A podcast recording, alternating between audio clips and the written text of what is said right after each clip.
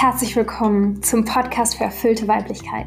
Dein Ort für Geborgenheit, innere Stärkung und wertvolles Wissen auf deinem Weg als Frau. Hier tauchst du ein in die Geheimnisse und Wunder deines Frauseins.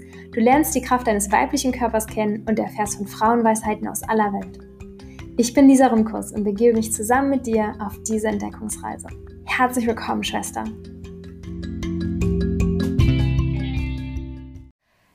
Ja, heute geht es um ein spannendes Thema und zwar geht es um Männer. Und wenn du Bücher gelesen hast zum, zum Thema Frau sein, zum Thema Periode, zum ja,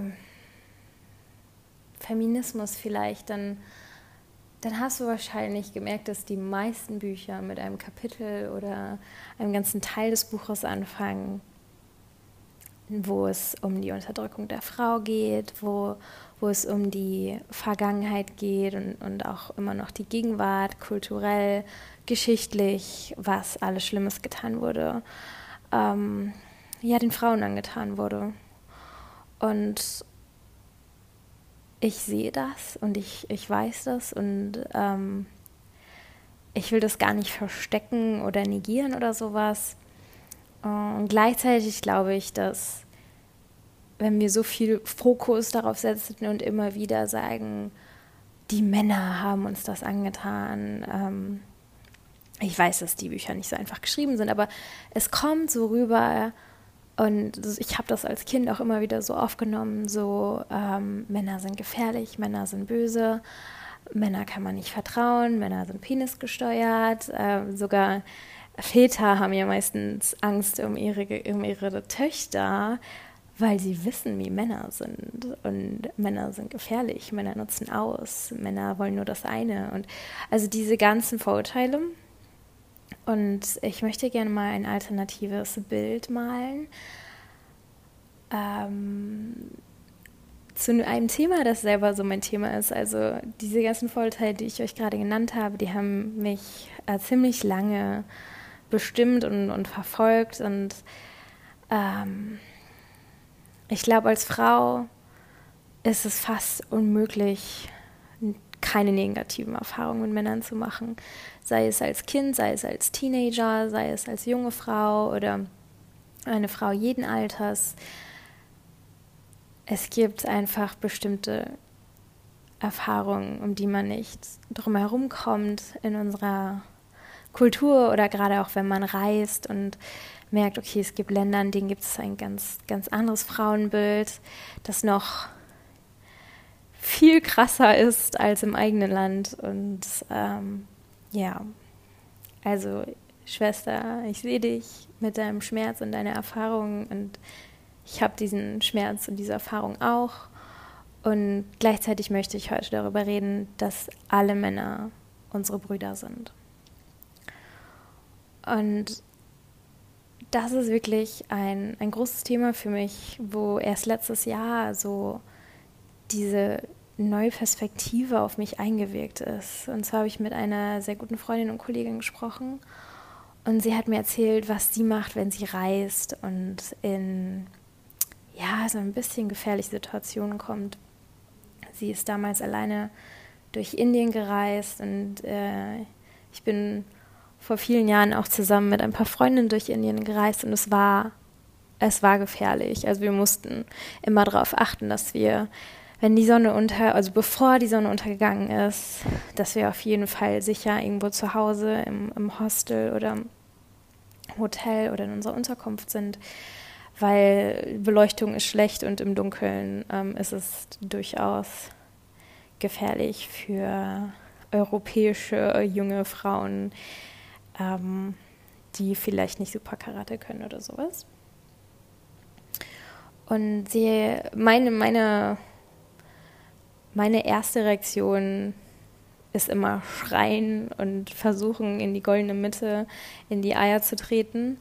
Äh, ich habe schon, als ich zwölf oder elf war, habe ich einen, einen Kurs gemacht, einen Selbstverteidigungskurs. Meine Mutter hatte mich damals angemeldet, meine Pflegeschwester. Und ich glaube, zwei Tage lang oder so haben wir haben wir Selbstverteidigungstechniken gelernt, aber auch so Körpertechniken und sich in meinem Körper wohlfühlen. Und der wunderbare Schluss, der Höhepunkt war dann, äh, dass jeder ein Brett zertreten hat und gemerkt hat, boah, ich bin so richtig stark. Ähm, und das war wunderschön. Gleichzeitig hat es aber auch dieses Bild verstärkt von, ich muss mich verteidigen, ich muss schreien, ich muss um Hilfe bitten, ich, ich bin in einer schwacheren Position und ich muss mich verteidigen ähm, gegen die bösen Männer. Und meine Kollegin hat mir dann erzählt, als sie durch Indien gereist ist, war sie auch in einer brenzlichen Situation. Sie war nämlich auf einem Hausboot äh, mit zwei anderen Mädchen und sie dachten eigentlich, sie hätten dieses Hausboot für sich gemietet und dann waren dann aber eine Gruppe von sieben indischen Männern auch noch da drauf und ähm, ja, sie waren glaube ich so fünf Minuten auf dem Boot und schon kam halt der erste Mann, ähm, der die angemacht hat und es war es war natürlich sofort so eine komische Atmosphäre für die Mädels, weil sie wussten so okay, wir sind auf dem Boot, wir kommen hier nicht weg wir können zwar irgendwie unser Zimmer abschließen, aber das hält auch nicht unbedingt jeden auf. Und ähm,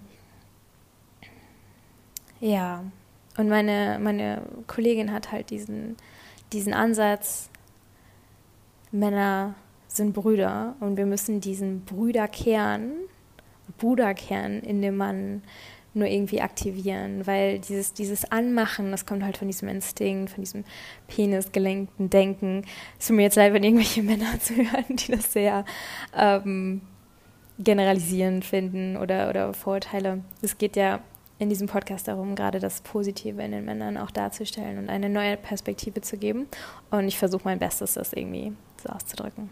Also, liebe Brüder, wenn ihr zuhört. Fühlt euch geliebt. Danke für euren Einsatz. Danke für eure Liebe. Und ähm, weiter geht's. So. Und sie saß jedenfalls mit diesem Mann da und ihre, ihre, die, das andere Mädel kam und hat halt versucht, das wäre auch mein erster Ansatz gewesen, so, okay, jetzt lass uns in Ruhe, so laut werden, rumschreien. Und das hat den, den Mann aber nur, ähm, ja, böse gemacht. So, er wurde dann wütend, er hat sich dann angegriffen gefühlt, in, seiner Ehre verletzt gefühlt. Ähm, und dann hat, sie, hat mein Kollege gesagt, okay, ähm, geh mal kurz um die Ecke oder woanders hin. Ich, ich, ich habe da eine Idee, ich kläre das mal. Hat sie ihn erstmal wieder beruhigt und ähm, ja, dann lang, langsam das Gespräch auf, auf seine Familie gelenkt und äh, gefragt, hast du, hast du Kinder? Und er hatte eine Tochter und die haben sich das, das Bild von der Tochter angeguckt. Und in ihrem Herzen hat sie, oder von ihrem Herzen aus hat sie versucht, die Verbindung aufzubauen zu seinem Herzen, zu seinem Seelenanteil, der mit ihr eins ist, ja, der, ähm, der ihr Bruder ist, der, der möchte, dass es ihr gut geht, der weiß, okay, hey, eigentlich sind wir alle Brüder und Schwester und, und wir sind alle hier, um, um etwas Gutes zu tun, etwas aus Liebe zu tun. Und selbst wenn es Selbstliebe ist, so, äh, ich, ich glaube wirklich in diesen, diesen Ansatz, dass niemand etwas tut, um den anderen zu verletzen. Es ist entweder, man möchte selber überleben, man, man möchte sein, seine eigene, eigene Bedürfnisse erfüllen, was, was dann Selbstliebe ist, aber es ist, glaube ich, sehr, sehr selten, dass man etwas tut, um jemanden anderen wirklich zu verletzen. Ähm, dass das der einzige Grund ist. Ich glaube, das ist mehr so ein, ein Byproduct, ein, ein, ein Nebenergebnis, das entsteht, indem man versucht, seine eigene Situation zu verbessern. Oder zum Beispiel jetzt in diesem Beispiel Spaß zu haben, indem man ähm, mal was mit einer europäischen Frau hat. Und ich glaube nicht, dass, dass in, er in dem Moment sich bewusst ist, dass er, wenn er jetzt zum Beispiel meine Freundin vergewaltigt hätte, dass, dass er sie für immer ähm, schädigt, dass wenn sie schwanger werden würde, ihr ganzes Leben, also der, dass er sich halt gar nicht so, so viele Gedanken macht, sondern es geht um den Moment, es geht um den Instinkt, es geht um, um geil sein und, und ein, ein Ergebnis haben wollen und ja.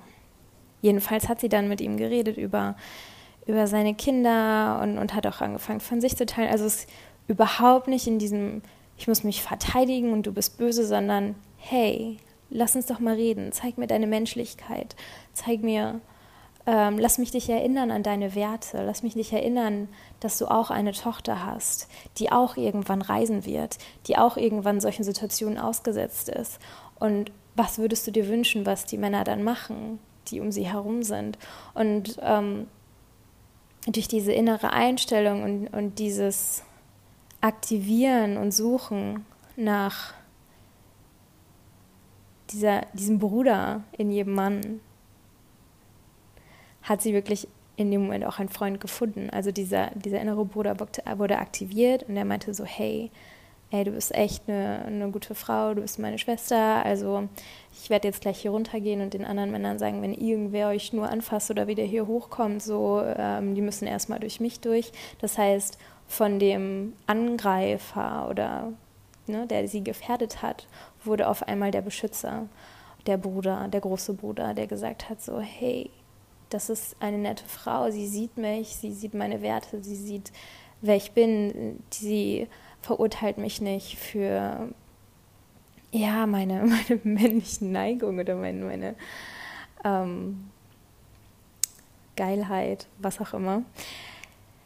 Ja, und diese Geschichte hat so meine Augen geöffnet, weil ich war immer das Mädchen, das angefangen hat zu schreien, zu beleidigen, ähm, physisch zu werden und äh, so versucht hat, sich zu verteidigen und das zu bekommen, was sie wollte in brenzlichen Situationen. Und sie hat das nicht nur einmal gemacht, sie hat verschiedene Beispiele und hat mir, hat mir verschiedene Geschichten erzählt. Und es ging immer darum, diese Menschlichkeit, diese Brüderlichkeit in dem ähm, auszulösen, der einen gerade angreift oder, oder äh, unangenehme Gefühle auslöst, sich an einen ranmacht, obwohl man nicht möchte, die Situationen ausnutzt und so weiter. Und ich fand das so, so schön und es hat mich an gewaltfreie Kommunikation erinnert. Es ist äh, ein schönes, ja, eine schöne Kommunikationsstrategie von Rosenberg heißt der. Und da erzählt er auch manchmal Geschichten in seinem Buch oder in seinen Hörbüchern davon, dass er auf der Straße auch mal angegriffen wurde und er dem Angreifer Empathie schenkt und sagt, okay, hey, ähm, dir ist wahrscheinlich gerade so und so und, und erstmal so verstehen, okay, warum macht er das eigentlich gerade? Und ihm zeigen so, hey, ich bin Mensch und ich sehe, du bist auch Mensch.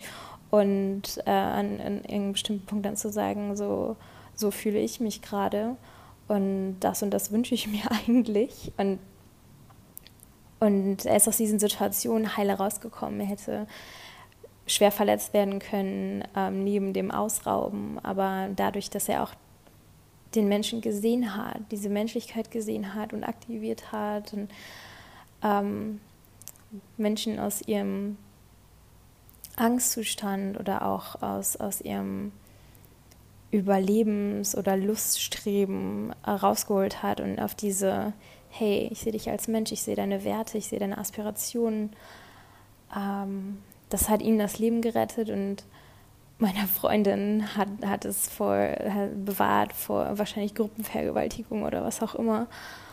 Und das ist einfach eine Geschichte, die tatsächlich komplett mein, meine Perspektive verändert hat von, oh, die bösen Männer, ich muss mich irgendwie gegen die schützen, zu, hey, das ist jetzt mein neues Mantra. Alle Männer sind meine Brüder und auch die, die mir Böses wollen, haben einen Kern, in dem der mein Bruder ist. Und ich kann das aktivieren, ich kann, ich kann sie dahin bringen aus, aus ihrem, weiß ich nicht, Stammhirn, also psychologisch sind diese ganzen Triebe und sowas im, im Stammhirn der älteste Teil in unserem Gehirn, kann sie zurückbringen in den emotionalen, in den äh, logischen Teil, wo, wo mehr Bewusstsein ist, wo Präsenz ist, wo, wo sie wissen, so, hey, was ich mache, hat Folgen. Und bin ich das eigentlich, was ich gerade mache? Nein, ich bin das nicht. Ich bin ein liebevoller Vater. Ich bin ein, äh, ein, ein liebevoller Mann? Und ähm, warum sollte ich einer anderen Frau etwas Schlimmes antun, wenn, wenn ich zu Hause zwei Frauen habe, die ich liebe und wo ich mir wünsche, dass denen nie so etwas passiert? Oder es kann, ich meine, wenn, wenn der Mann nicht verheiratet ist und keine Kinder hat, er hat eine Mutter, er hat eine Großmutter, er, er hatte bestimmt irgendeine Form von Liebe in seinem Leben. Und wenn nicht, dann wow, vielleicht braucht er so viel Empathie, vielleicht braucht er einfach mal gesehen und verstanden zu werden. Und ähm, ja. Und gleichzeitig, und das wollte ich auch noch erwähnen, gibt es ja auch so viele Männer, und ich, ich hatte den Segen bis jetzt, viele von denen auch kennenzulernen und zu treffen, die die so, ich, ich nenne das so die neue Generation der Männer, aber wahrscheinlich gab es in anderen Generationen auch schon viele davon, die das wissen. Die wissen, was den Frauen angetan wurde. Die wissen, dass es immer noch ungerecht ist, auch in den, den sagen wir mal, höheren Zivilisationen, die sich so nennen, ja, die, die ähm, Industrieländer oder so. Äh, selbst da gibt es noch diese Ungerechtigkeiten, diese ähm, ja, diese Unterschiede, diese unterschiedliche Behandlung, die, keine Gleichberechtigung. Und ähm, diese Männer, sie wissen das, sie sehen das, sie finden das auch ungerecht. Sie möchten, dass ihre Freundin, Frau, Mutter, Schwester auch fair bezahlt wird, fair behandelt wird, dass ihr zugehört wird, dass ihre Meinung einen Wert hat und sie unterstützen das. Und jedes Mal, wenn ich so einen Mann treffe, denke ich so, wow, wow, das ist das Potenzial. Und gleichzeitig, wir Frauen, wir sind auch, auch größtenteils total vom Weg abgekommen, von, von Frau sein. Wir versuchen irgendwie der bessere Mann zu sein und und ja, müssen, müssen auch viel lernen, denn Gleichberechtigung ist halt auch ganz viel im Inneren. Es ist ja auch ganz viel ich, wenn ich versuche, irgendeinem Schönheitsideal zu entsprechen. Es ist ganz viel ich, wenn ich denke, ähm, ich werde nur für bestimmte Sachen geliebt, die ich irgendwie vortäuschen muss. Das heißt, es ist ganz viel innere Arbeit für, für beide, für Männer und für Frauen. Und ich finde es immer wieder wunderschön, wenn, wenn mein kleiner, mein kleines Denkmuster, ähm, dass Männer ja gefährlich oder Schweine oder Arschlöcher sind, dass es äh, auf die Probe gestellt wird und mir gezeigt wird. Wir alle haben unsere Triebe und wir, wir alle haben auch ja, unsere Seele und unseren Geist oder unsere Werte. Und je nachdem, wie es uns geht und je nachdem, was gerade los ist, ist das eine oder das andere aktiv. Ja. Und dazu lade ich dich einfach auch ein. Ich, ich kann mir vorstellen, dass du schlimme Erfahrungen gemacht hast ähm, mit Männern. Fast jede Frau hatte schon sexuelle Übergriffe. Ähm, ich glaube, schon ziemlich früh. Es gibt es gibt echt dramatische Statistiken davon und ähm, ich glaube, ich habe noch mit keiner Frau gesprochen, noch keine Frau getroffen, die nicht irgendwelche negativen Erfahrungen gemacht hat. Und ich will dir jetzt nicht sagen, so irgendwie fang an, dann Vergewaltiger als Bruder zu sehen oder sowas, sondern äh, schau in die Zukunft und versucht es in, in Männern im Alltag zu sehen. Und das ist vielleicht, macht vielleicht schon einen großen Unterschied, wenn ich, wenn ich essen gehe, wenn ich in der U-Bahn bin. Und ich gucke nicht mehr vielleicht unterbewusst ängstlich um mich herum, vielleicht wenn es spät ist oder so, sondern wenn ich um mich herum gucke, sehe ich so, hey, da sind ja fünf Brüder die mir auf mich aufpassen werden. Und allein dieser Kontext. Es gibt ja in der Psychologie so ein, ähm, diese selbsterfüllende Prophezeiung. Wenn ich etwas glaube, wenn ich mit einer gewissen Einstellung in den Tag gehe, in eine Situation gehe, dann ist die Wahrscheinlichkeit viel, viel höher, dass das wirklich passiert. Und so ähm, wird die eigene Ausstrahlung auch besser, sicherer.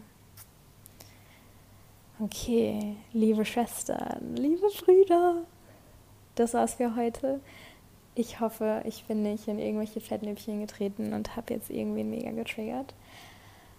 Es kommt alles aus der Liebe, es kommt alles aus der, der Sehnsucht, diese Themen zu teilen. Und ich hoffe, du konntest ein bisschen Inspiration heute mitnehmen. Bis zum nächsten Mal.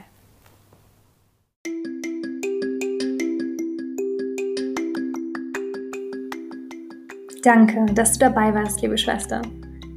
Teile diese Episode mit einer Freundin und hinterlasse mir eine 5-Sterne-Bewertung, wenn es dir gefallen hat und du mehr hören möchtest. Verbinde dich mit mir auf erfüllte-weiblichkeit.de und finde dort mehr Möglichkeiten, um deine Weiblichkeit zu leben. Bis zum nächsten Mal.